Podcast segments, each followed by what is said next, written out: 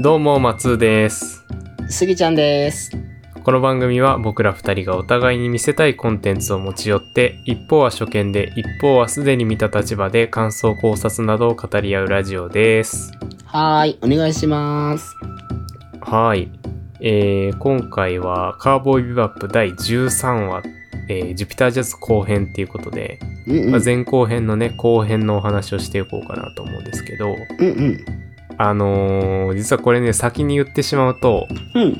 あの、まあ、昔、前、このカウボーイビバップの話した時にちょっと話したかと思うんですけど、ほうほう。カウボーイビバップって最初地上波で放送されて、うん。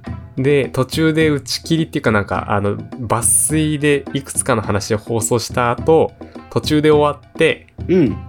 で、その後ワウワウで完全版が放送されたっていう経緯があるんですけど、うんうんうんなんか前にちょっとだけ説明したかなと思うんですうけん。ど、はいはいはいはい。その地上波で放送された時に、この第13話が最終回だったんですよ。えま、そその、ちょうど13話が今回折り返し地点だねって話をちょうど前回の話でしてて、うそう全体がねあの一応完全版だと26話だかうんうん。ら、まあ、この13話で一応半分ってことなんですけどうんうんうんうん。あの地上波で放送した時はまあその後半の方のお話とかもいくつか放送してたんですけど、まあ、いくつはいはいもその順番を多少入れ替えつつ、この13話までで一応この13 12話13話の前後編で終わりっていう感じだったんですよ。はあ。そう全然そのジュリアが誰とか全然わかんないまま終わってたんです当時は。ちょっとそれ衝撃すぎないそうそうそう。だから今回、ね、なんかまあちょっと結構かなりフィナーレ感というか、うん。あのーなんか大断円感がちょっとあったのはまあそのせいっていうのもあります。まあ一旦最終回として作られたからっああ。なんかあていうの、事情。エンドロールの感じがいつもと違うああ、そうそうそうそう。かったから、うんうん。まあそれもそうなんですよね。まあそんな感じで、はいはいあのーちょっとまあ特殊なは話でもある、まあこのジュピタージャズ後編の、えーまあどういう話だったかっていうところを本編で話していければなと思います。はーい。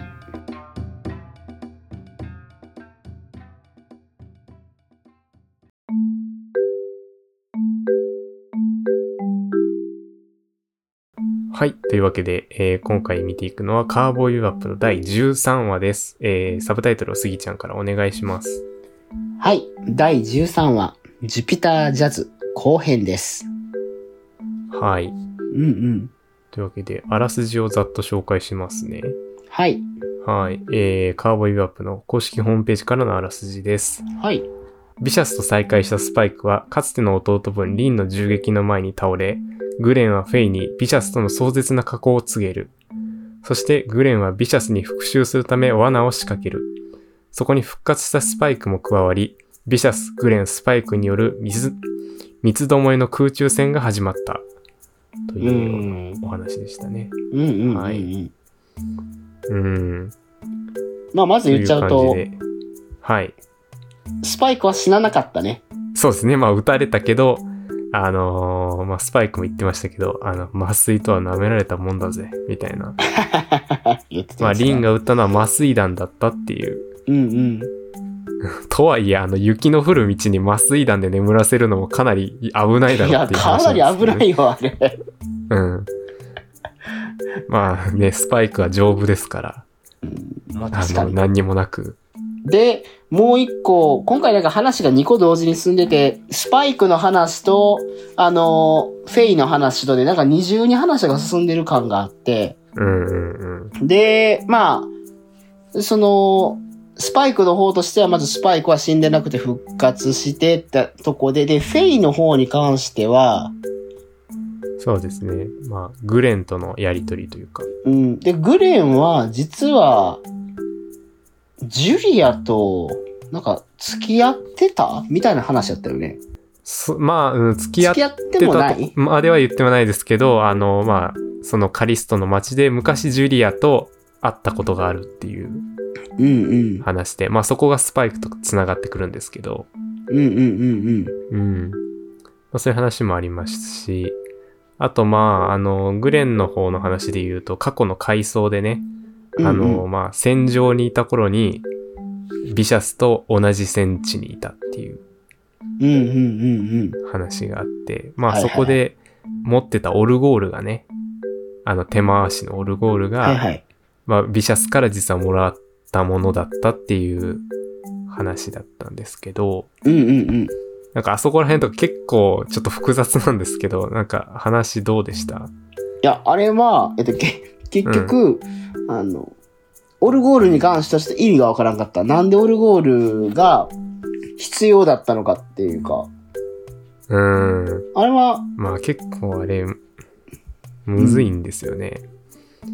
僕も結構まあ何回か見てますけど、うん。結構あのグレン周りのちょっと話っていうのは割とこう、なんだろうな、感情を理解するのは難しいところでもあったりはしますね。うーん。ただまあそのふそのストーリーのあのまあ流れで言うとえっ、とまずあえタイタン戦争っていう戦争が昔あってはい、そんな感じの描写だったね。そうそうでそこでグレンとビシャスは同じ戦地にいたっていうのがあるじゃないですかうんうんうんうん。で、グレンはまああのビシャスがまあ強いんですごい強くて頼りになるやつなんでうんうん。まあ、グレンはビシャスにまあ憧れというか、まあ、すごいやつだみたいな風に思っていたっていうのがあって、うんうん砂漠でのやりとりで、あの、こう、オルゴールを聴いてるビシャスの隣に座って、それ国に帰ったらサックスで弾いていいかな、みたいなやりとうりん。はいはいのは後、いはい。あの、サソリがね、近づいてきたサソリをビシャスがバーって刺すみたいなうんうんうんうん。シーンがあったりして、まあなんかそこでこう、ある意味、ビシャスに命を救われてるっていうところもあるっていう感じなんですよね。うんうんうんうん。で、ただ、えー戦地から帰ってきたら、グレンはスパイの容疑で捕まって、うん。うんうんうんうん。で、自分はそれ身に覚えがないんだけど、で、グレンをスパイだって告発したのはビシャスだったっていうのが語られてたんですよね。はいはいはいはい。うん。で、まあなんかそっからの話で、オルゴールに通信機が仕掛けられてたみたいな話もちょっとあったんで、あったあったあったあった。そうそうそう。まあ、要はあのオルゴールを、あの、うんその曲いいねみたいな感じで渡したっていうのは、うん。まあ、要はビシャスが通信機としてそのオルゴールを使ってたんだけど、いらななくなって証拠を残さないためにグレンに渡したっていう、あ実はそういうことだったっていう。じゃあ、オルゴール自体に意味はなくて、中に入ってる発信機が大切やったんや。そう、ビシャスにとってはね。あでも、でもグレンにとってはそれが、あの、なんていうか二人の絆の証でもあるから、ーうんうんうんなんかそこがすごく複雑なところで、うん。ななんるほかど自分。にこう好意を持ってオルゴールを託してくれたんだと思ってたらそれは実ははめられたんだっていうのが後から分かったっていう。でそのタイタン戦争で思ったんやけど、うん。あの、ビシャスってあんな感じでも、戦争に駆り出されるんや。ああ ね。そって思っの、てて。まあマフィアの一匹狼みたいな感じですけどね。うん。ちゃんと行くんまあだ。あのタイタン戦争っていうのがたまにカーボービューアップに出てくるんですけど、うんうん。この後も。なんかどれぐらい前の話なのかとかがいまいちよくわかんないんですよ。うーん。その現代、そのカーボーイバップの今の舞台になっている2070年代からどれぐらい前の話なのかっていうのがよくわかんないんで、うんうん。なんかあのビシャスが、まあ、なんか見た目あんま変わってないから、ちょっとよくわかんないんですけど、もしかしたらめっちゃ若い頃のビシャスかもしれないっていう。あー、なるほど。うん。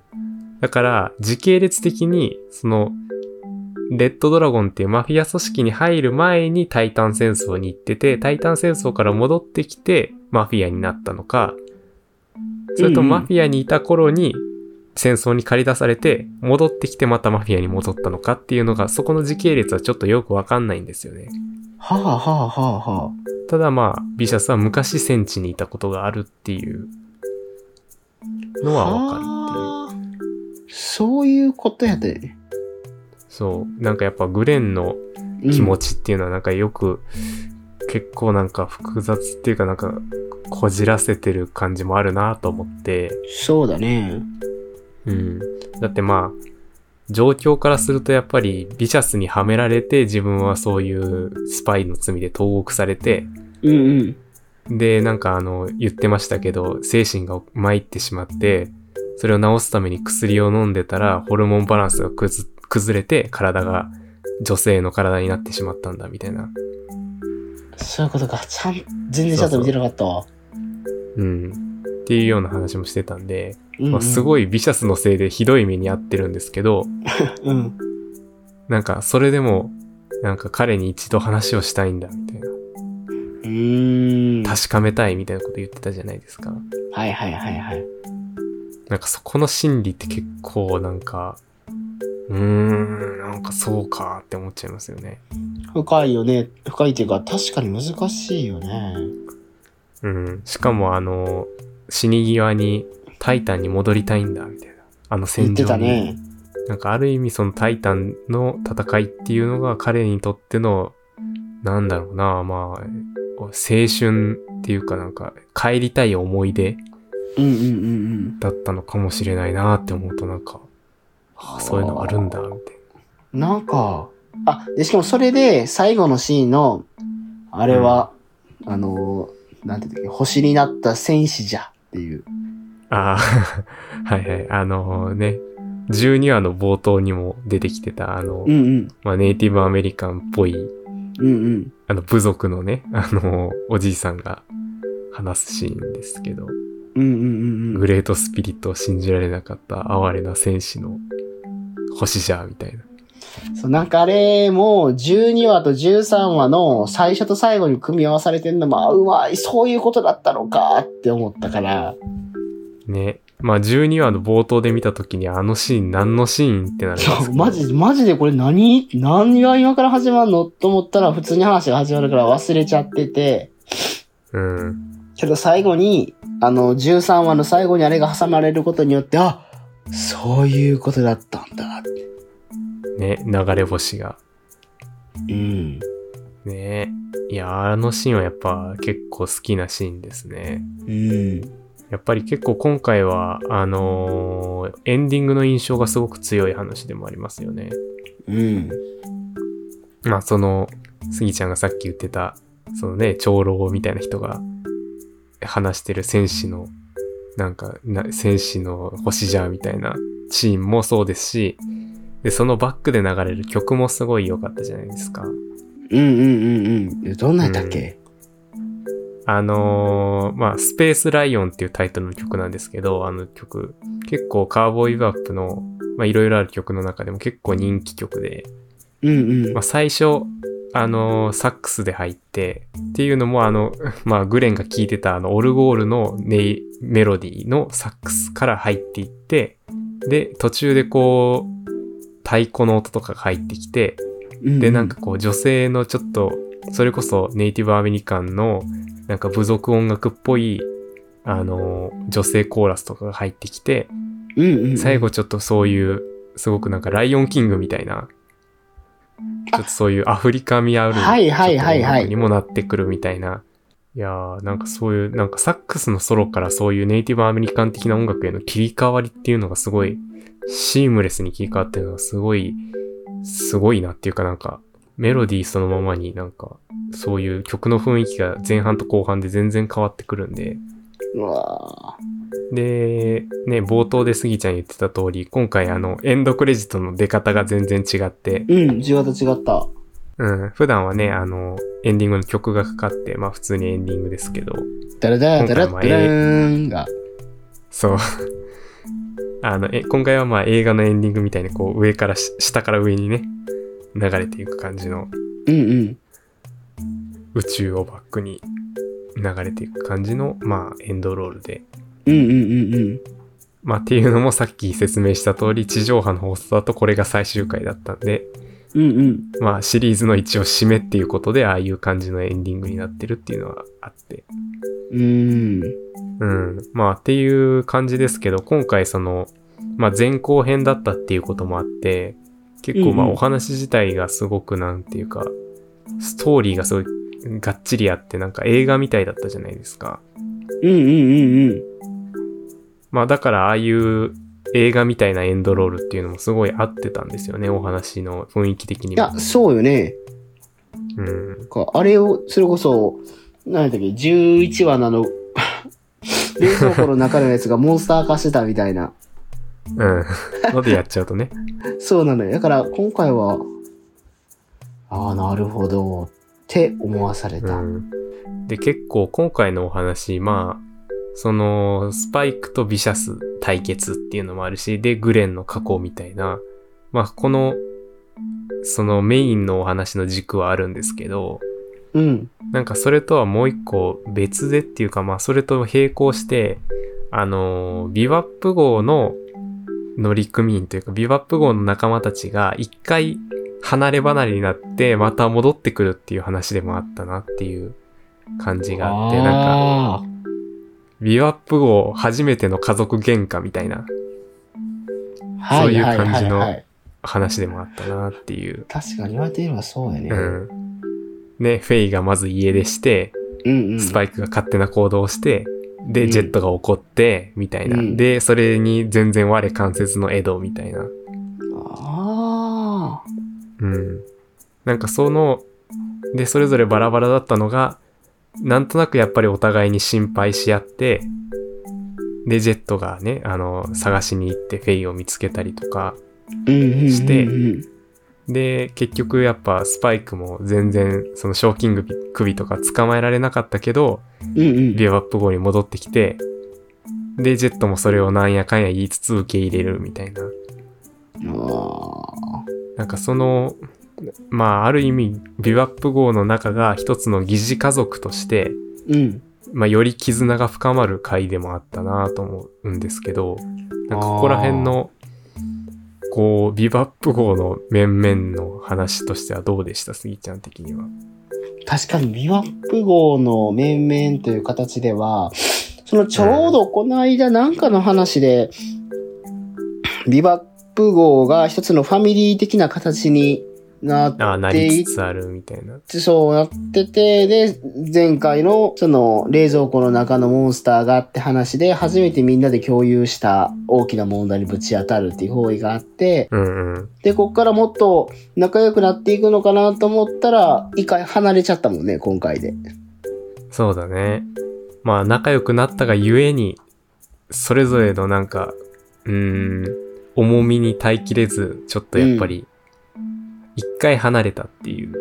そうやね。やっぱ基本的にあの、 ビバップ号に人いる人たちがなんかやっぱ素直じゃない人たちなんで、なんか仲良くなったから良かったね、イエーイみたいな人たちじゃないからさ、うんうんうんうん。やっぱそれぞれが自分の一人の自由みたいなものを大事にしてるし、うんうん。それぞれがなんかやっぱ踏み込まれたくない領域みたいなものを持ってる人たち同士の共同生活だから、あなんか仲良くなりすぎることへの怖さみたいなのも、やっぱあったりするのかなみたいな。ー。うんうんうんうん。だからなんか、そうなんですよね。その地上波の放送ではこれが最終回だったんですけど、うんうんうん。なんかある。る意味、そのファミリーものとしてのカーボーイビバップっていうのは、これがまあ第1話うんうん、とも言えるんじゃないかなとはちょっと思います、ねなるほどなるほど。うん、こっから結構ね、この4人が協力して一つの事件に当たるみたいな話が増えてくるんですよ。うんうんうんうん。なんかそういう意味で言うと、結構この話は、ある意味きっかけになるお話ではあったのかなという感じですね。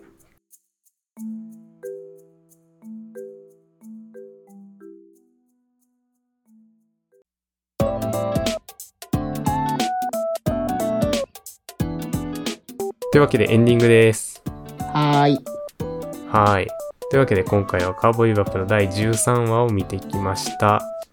はい。まあ一回ここで一区切りというかうん。感じで、まあここからまあ後半戦に入っていくわけなんですけど、はいはい。うん。なんか次の話は、まあ結構このジュピタージャズがまあ重い話だったんで、まあうんう次ん結構軽く見れると思います。およかったよかった。うん、軽いしなんかあのなんていうかなに日常じゃないですけどまあうんうん楽しい回ですよ、次は、おー。うん、でエドが活躍しますエドエえ、でドもなんか、最近思ってたんやけど、仲間になったものの、あんまりなんか、本筋に組み込んでこうへんから、あのエドは本当にあのシリアスな話になればなるほど影が薄くなるっていうねえ、そうだから今回12話と13はほとんど出てきてなかったですけどなんかずっとお留守番してたみたいな。そうまあでもねそれが エドの役割っていうかなんかいいところでもあるんで次回はちょっと楽しいお話なんでエド大活躍ですおー、よかったよかった。はいということでまあ次回もお楽しみにというところでうんうん。はい。ではでは、この番組が面白かったよという方は、ぜひ番組のフォローをお願いします。あと、えー感想のお便り、見てほしい作品のリクエストなどは、初見ラジオ .gmail.com、もしくは X の DM などにお願いします。そして番組 X、旧 Twitter もあるので、ぜひフォローをお願いします。はい。はい。それではまた次回お会いしましょう。さようなら。さよなら。